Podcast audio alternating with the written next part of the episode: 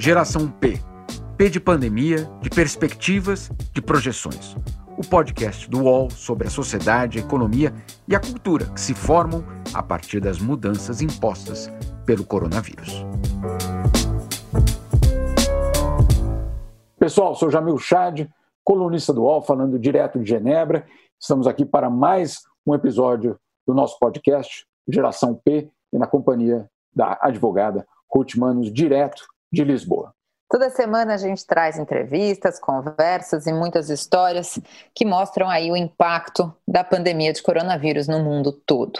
E nesse episódio a gente entrevista o ex-ministro e embaixador Rubens Recupero. Rubens Recupero, que tem uma longa história na política externa brasileira, é, foi ministro da Fazenda, foi ministro do Meio Ambiente e, claro, dentro do Itamaraty ocupou alguns dos postos mais importantes dentro da diplomacia brasileira. Portanto, uma pessoa que, claro, traz uma visão do mundo, uma visão do interesse brasileiro e uma visão, acima de tudo, das instituições democráticas. Embaixador, muito obrigado pela presença, muito obrigado por ter aceito o convite. É, certamente uma conversa que nós vamos querer tratar, acima de tudo, é, do mundo pós-pandemia, da estrutura é, da política internacional e também onde é que vamos nos inserir, nós, como, claro, brasileiros. Muito obrigado pelo convite. Eu me sinto muito feliz de estar aqui com vocês falando sobre esse tema tão importante para todos nós. Que Brasil o senhor vê depois da pandemia e que lugar no mundo o senhor vê é, o Brasil basicamente ocupando? Um país pior em todos os sentidos. Né? Ele vai sair da crise muito machucado. Nós nem sabemos qual vai ser a dimensão é, do desastre, né? porque o número de mortes está crescendo. Algumas projeções são assustadoras. Né? Segundo alguns, o Brasil pode até ultrapassar os Estados Unidos em número de mortes, embora tenha uma população muito menor. Isso vai deixar uma cicatriz profunda, né?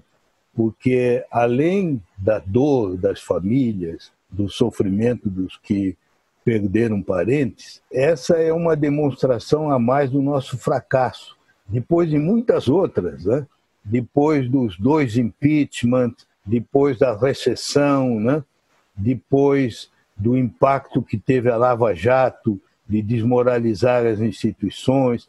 Se nós quisermos ver, nesses últimos anos, nós temos tido apenas notícias negativas. Né? Então, isso vai pesar muito na psicologia coletiva. E, infelizmente, eu devo lhe dizer que a curto prazo eu não vejo é, uma possibilidade muito grande, muito promissora de nós sairmos disso. Porque a pré-condição disso seria mudar o governo. Não só o Bolsonaro, mas mudar a chapa, né? Mudar esse governo é, militarizado, né? esse governo é, sectário, né?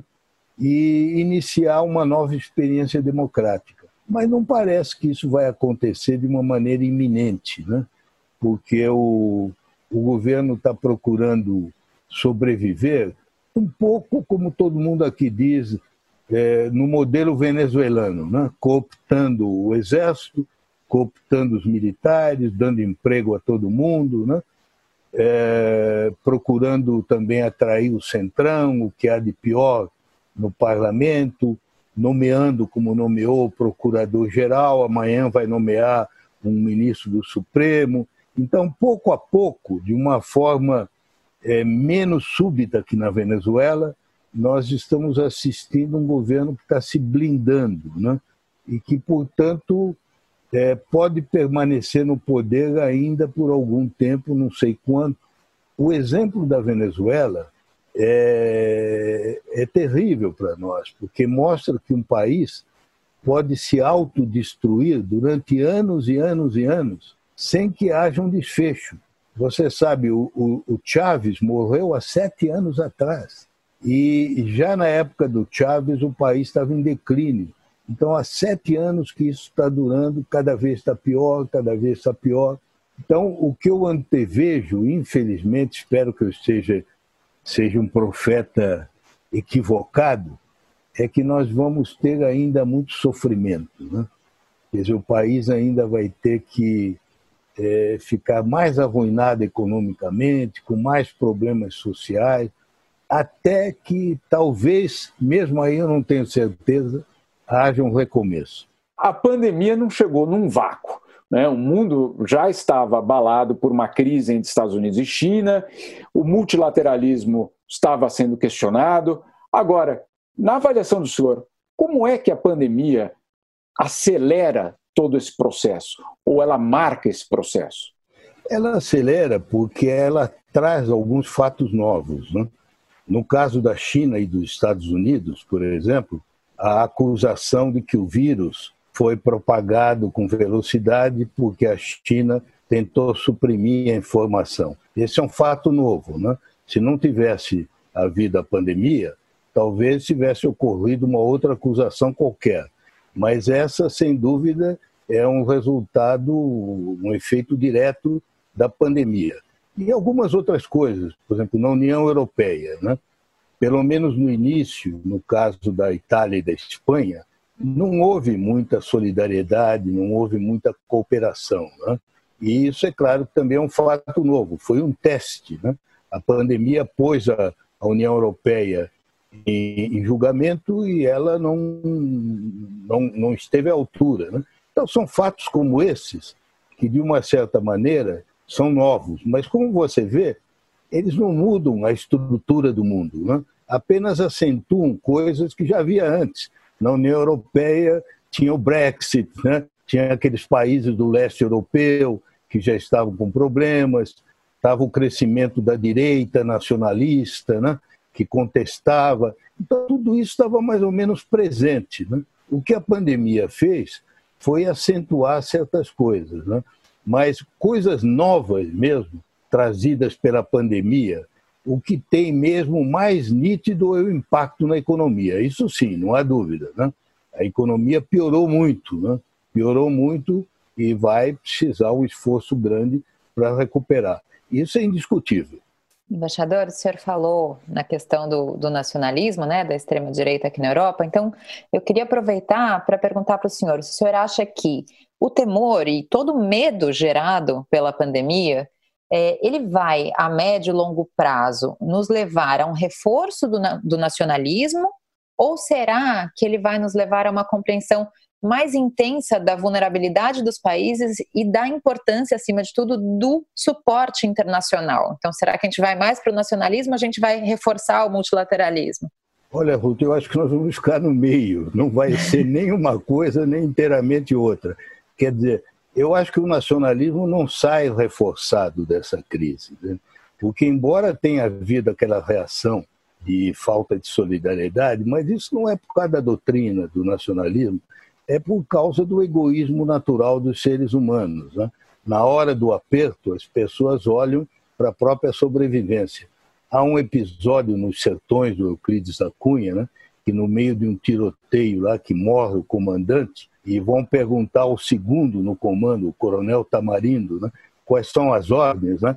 e ele diz, em tempos de Murici, cada qual cuide de si. Quer dizer, é um pouco isso, entende? Não é, não é a doutrina nacionalista, é um instinto humano, né? De procurar se autodefender.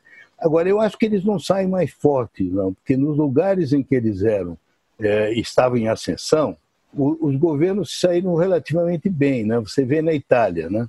O primeiro-ministro Giuseppe Conte, que era um, um João ninguém, ninguém conhecia, né? está hoje com índice de popularidade que nenhum primeiro-ministro teve depois da guerra.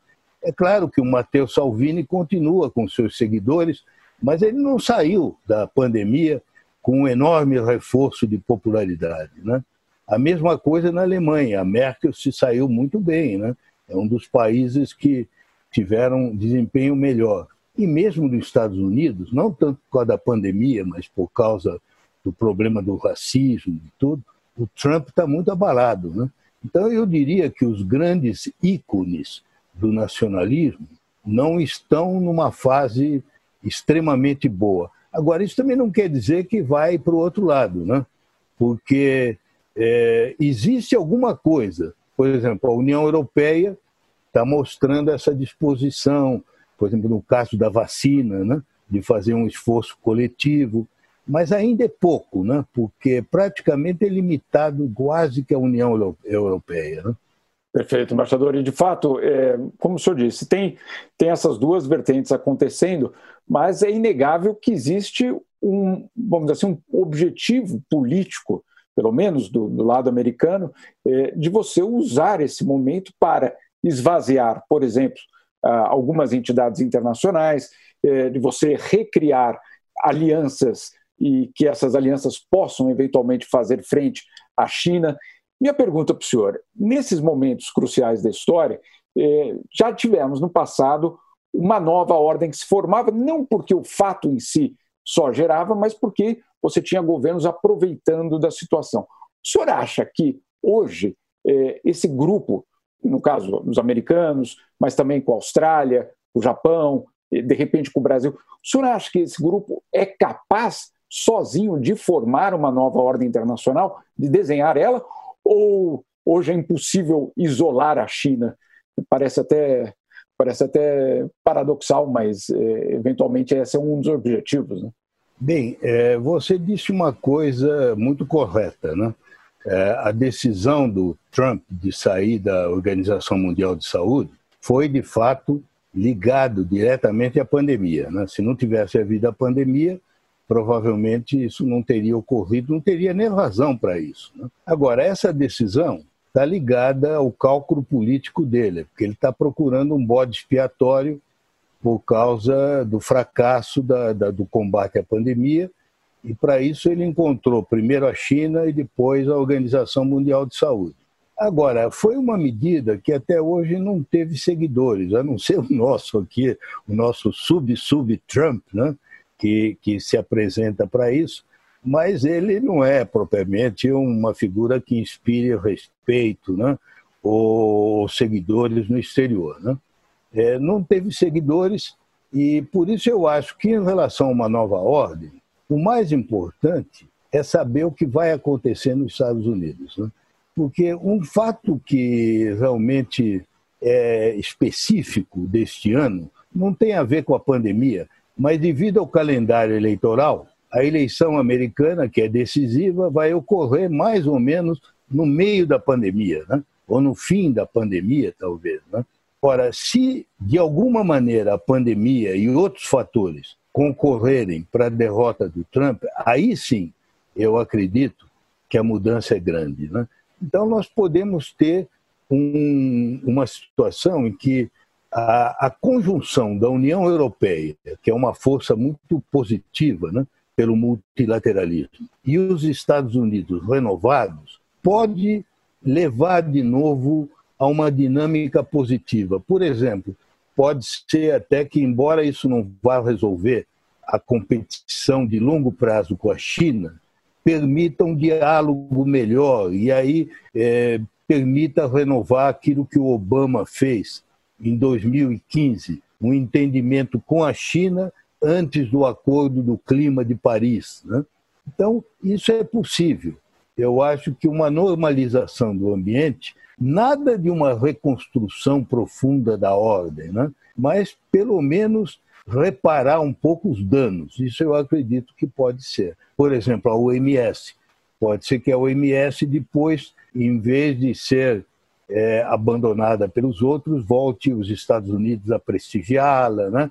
haja mais recursos, dotem a OMS de condições que ela não tem hoje em dia para ser um sistema global para detectar as epidemias no início, antes que elas se transformem em pandemia. Né? Aquilo que se diz é como o um incêndio da floresta. Né? Se você identifica no início, é fácil de debelar. Então pode acontecer isso. Embaixador, é, a gente sabe que depois dessa crise de saúde pública que ainda está em curso, né, que ainda está representando um risco gigantesco para as pessoas, sobretudo no Brasil, a gente ainda vai começar a enfrentar a crise na economia e a crise no mercado de trabalho. Né? O que a gente está vendo agora, acho que é só o início de tudo isso. De certa forma, a gente viu o mundo subestimar a capacidade do vírus, né? Muita gente dizendo que é só uma gripezinha.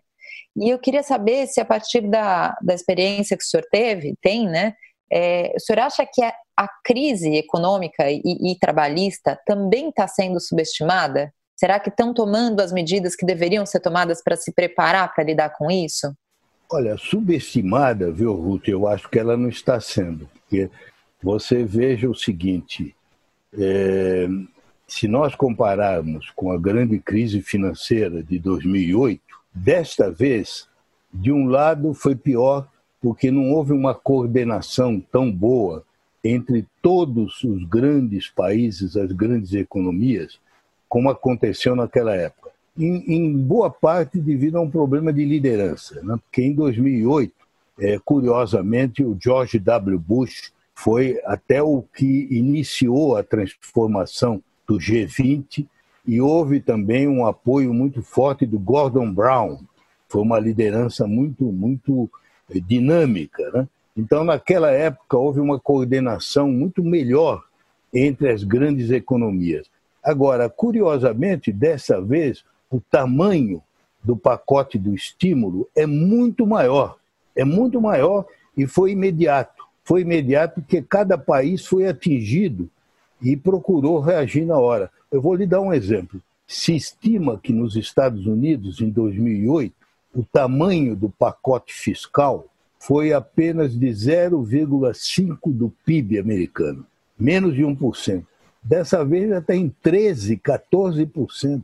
Então, e é um gasto imediato, muitos deles é, é direto na veia, né? porque são cheques que são enviados às pessoas. Né? Agora, a segunda pergunta sua é se isso vai ser suficiente, é outra questão. Quer dizer, eu acho que não foi subestimada, acho que o pacote é grande, em geral foi efetivo, com exceções como o Brasil. O Brasil, como sempre, é uma confusão, né? as coisas demoram, o pacote para ajudar as pequenas empresas já há dois, três meses não consegue sair do papel, né? mas em outros países não é assim, está né? Tá indo muito mais depressa. E nós estamos vendo que alguns países é, já estão muito cientes da necessidade de um esforço grande. Sobretudo, o que me deu mais otimismo foi a reação da União Europeia.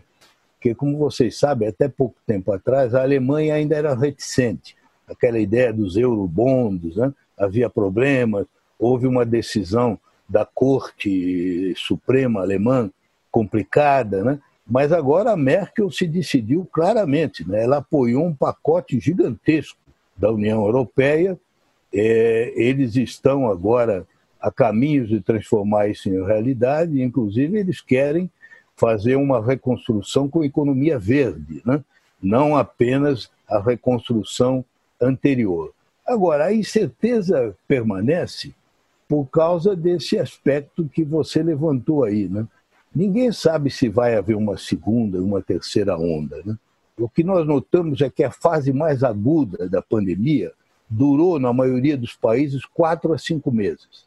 Se isso se mantiver, a grande dúvida é os Estados Unidos, né? Porque os Estados Unidos é um pouco parecido com o Brasil, né? Não chegou a fazer inteiramente o distanciamento, né?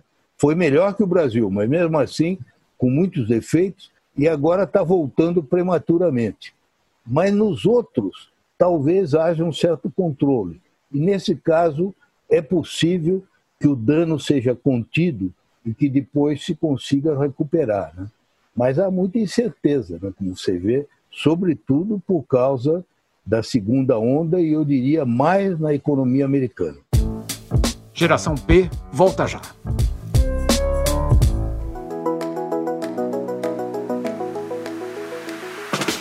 Podcast UOL Entrevista tem entrevistas exclusivas e na íntegra sobre os mais variados temas feitas por jornalistas, blogueiros e colunistas do UOL. Você pode ouvir o UOL Entrevista e outros programas do UOL em uol.com.br/podcasts, no YouTube e também nas principais plataformas de distribuição de podcasts. Recebe salário, faz transferência, pagamento, recarga de celular e até empréstimo, tudo sem taxa. PagBank, a sua conta grátis do PagSeguro. Baixe já o app e abra sua conta em 3 minutos. A gente sabe que além de todas, uh, todos os problemas e sofrimentos que, que o Brasil está vivendo, a gente está vivendo, de certa forma, junto com os Estados Unidos, um, um, uma espécie de descolamento, né, de distanciamento em relação à comunidade internacional, deliberadamente. É, como o senhor mencionou, a gente, se eventualmente o Trump não ganhar as próximas eleições e a gente tiver a eleição dos democratas, é, será que nesse caso a, a, gente pode imaginar uma, uma reinserção rápida dos Estados Unidos e, eventualmente, quando a gente tiver outro presidente no Brasil, será que a reinserção na comunidade internacional é uma coisa que acontece facilmente? Ou será que todos esses danos que estão sendo feitos são cicatrizes que vão ser muito difíceis de serem fechadas? Olha, Ruth, alguma coisa sempre fica, né? É, sobretudo o dano à credibilidade é, é permanente, porque a credibilidade depende de um comportamento constante ao longo de décadas e décadas. Quando um país começa a mostrar esse comportamento errático né, de um governo a outro, é, os, os demais perdem a confiança, né? não sabem se, mesmo a volta, a reinserção, como você disse, vai durar ou não. Né?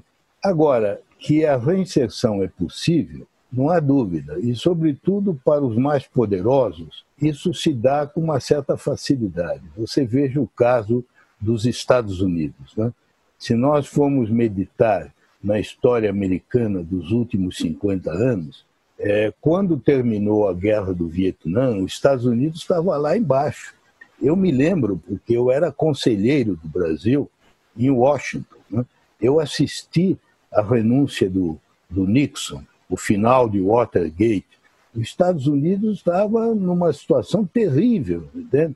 em matéria de baixa de prestígio. Né? É, aquelas cenas na televisão do final da guerra do Vietnã, dos helicópteros saindo do terraço da embaixada americana com cachos de pessoas se agarrando, desesperados. Né? Parecia que os Estados Unidos não ia se recuperar nunca. Né? No entanto, depois, hoje em dia, as pessoas nem lembram mais isso. Né? O Vietnã hoje tem boas relações, vende para os Estados Unidos, né? tudo se consertou. E outro exemplo foi depois do George W. Bush.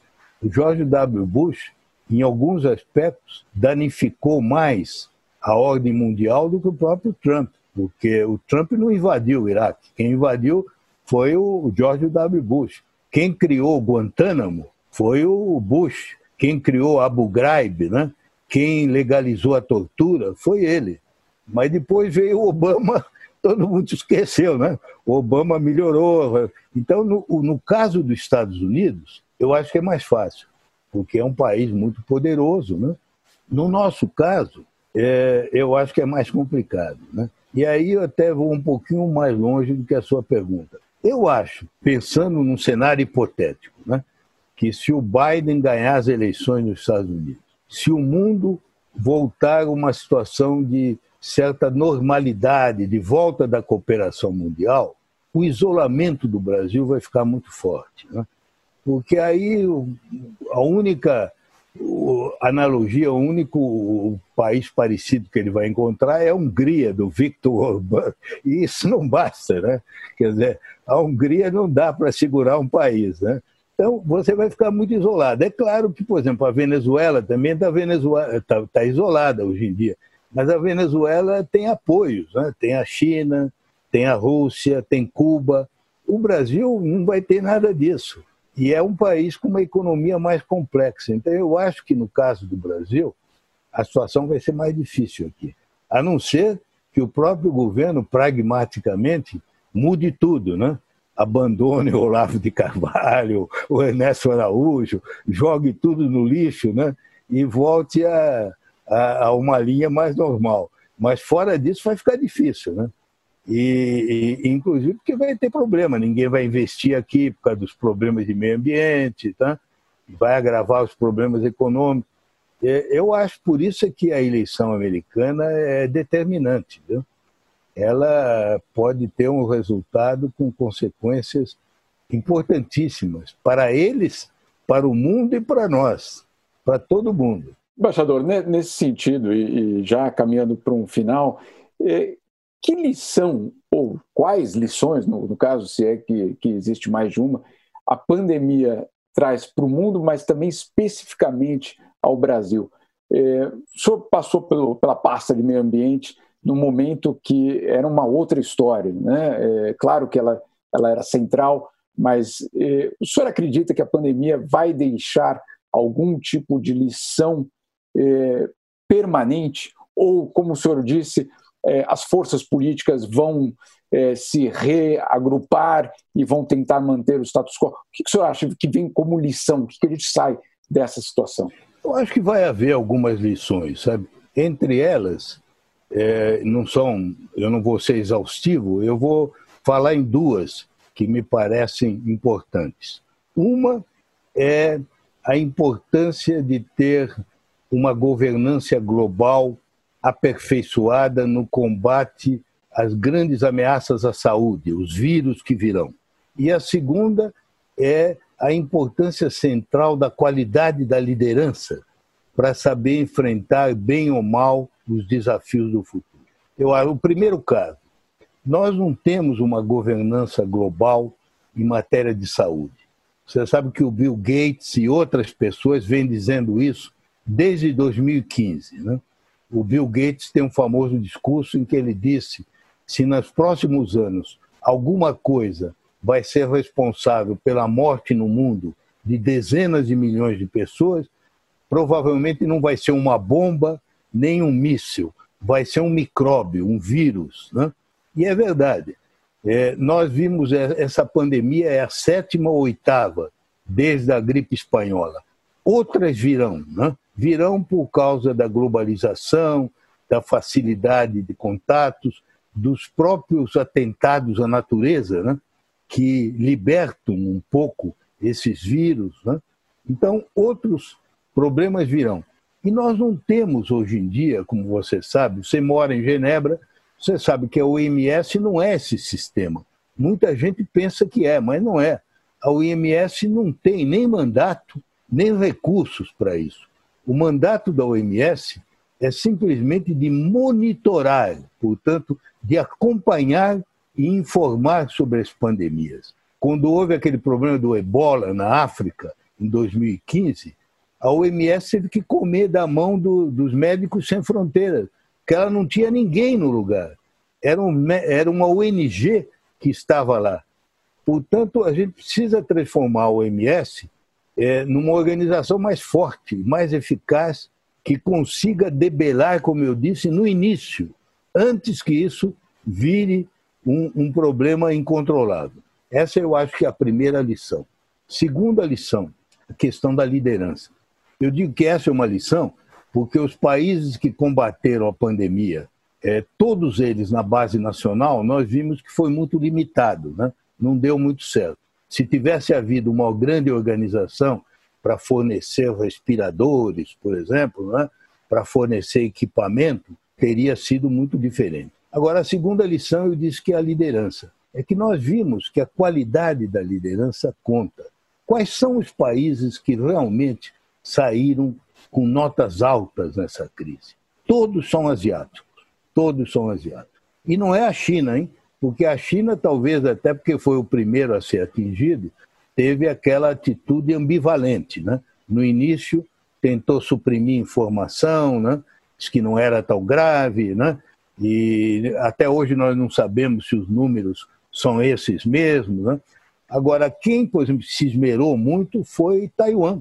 Taiwan, você sabe que o vice-presidente é um epidemiologista. Então ajudou muito. Em dezembro, quando ainda não se sabia qual era o vírus, quando chegou a primeira notícia que em Wuhan tinha aparecido uma pneumonia diferente, Taiwan imediatamente isolou todos os voos que vinham de Wuhan, testou os passageiros, isolou-os e conseguiu com isso ter um número muito baixo de mortes. Né?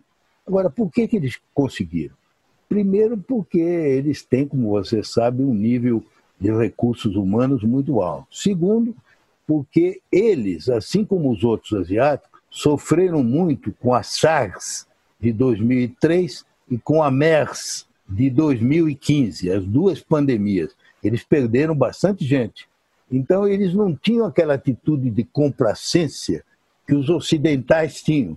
Por que a complacência? Porque, como as pandemias anteriores foram todas detidas nas suas regiões de origem, os europeus e americanos achavam que nunca haveria uma pandemia que ia chegar a eles. Já os asiáticos sabiam.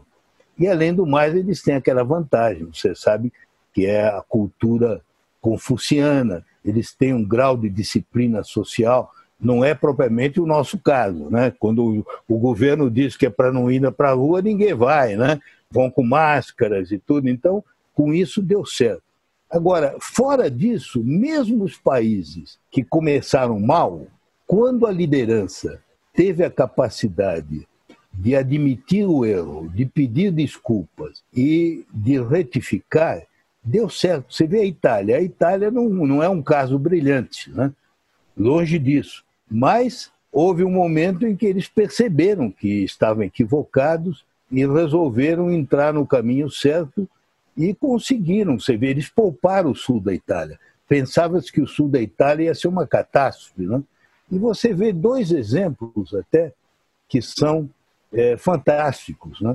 Um é da Argentina, outro da Índia. Na Índia está crescendo de novo, mas a verdade é que no início o primeiro-ministro Modi decretou um lockdown é, duro, né? e ele conseguiu pelo menos conter. Você sabe que na gripe espanhola a, a, a Índia foi responsável pela metade dos mortos. Do total dos 50 milhões, 25 milhões morreram na Índia. Dessa vez, embora esteja aumentando, que eu saiba, eles têm menos que, a cidade, que, que o estado de São Paulo. Né? Então já é uma coisa, porque é, é, preciso não esquecer que eles têm 1 bilhão e 400 milhões de habitantes. Né? Então conseguir isso é um grande resultado. Você vê um outro caso, a Argentina. A Argentina, o Alberto Fernandes decretou o lockdown, não como aqui, né? porque lá você só saía na rua com um documento. Né? Eles têm hoje menos de um dozeavos do total de mortes de São Paulo, não do Brasil, porque a Argentina tem a mesma população de São Paulo, 40 e poucos milhões de habitantes. Então, você vê a diferença que faz a liderança. O Brasil é um desastre absoluto por causa do problema, primeiro de tudo, da liderança central. Você vê que outro país do mundo teve três ministros da saúde durante a pandemia, sendo que o terceiro é um militar que não tem nenhuma qualificação.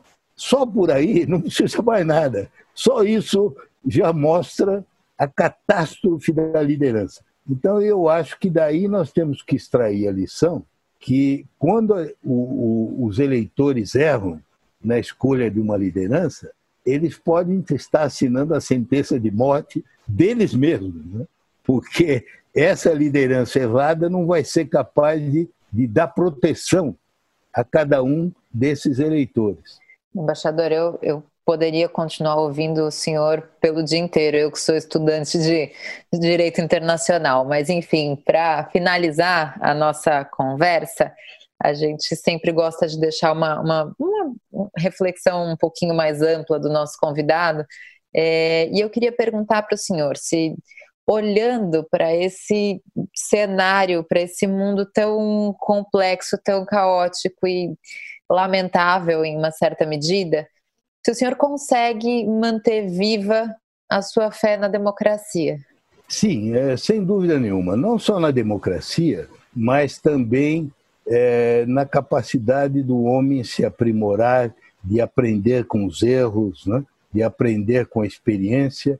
E, acima de tudo, em termos internacionais, é, eu tenho uma fé enorme na ideia do multilateralismo, da cooperação e do ideal das Nações Unidas. Eu, em minha vida, o final da minha vida foi os 10 anos que eu passei na ONU, né? como funcionário da ONU, né? que eu fui secretário-geral da UNCTAD. E é o que eu mais orgulho, mais me orgulho de tudo que eu fiz. Entende? Porque as Nações Unidas, com todos os defeitos que têm, elas representam o sonho mais bonito da humanidade, né? que é uma entidade que deveria estar acima dos egoísmos nacionais.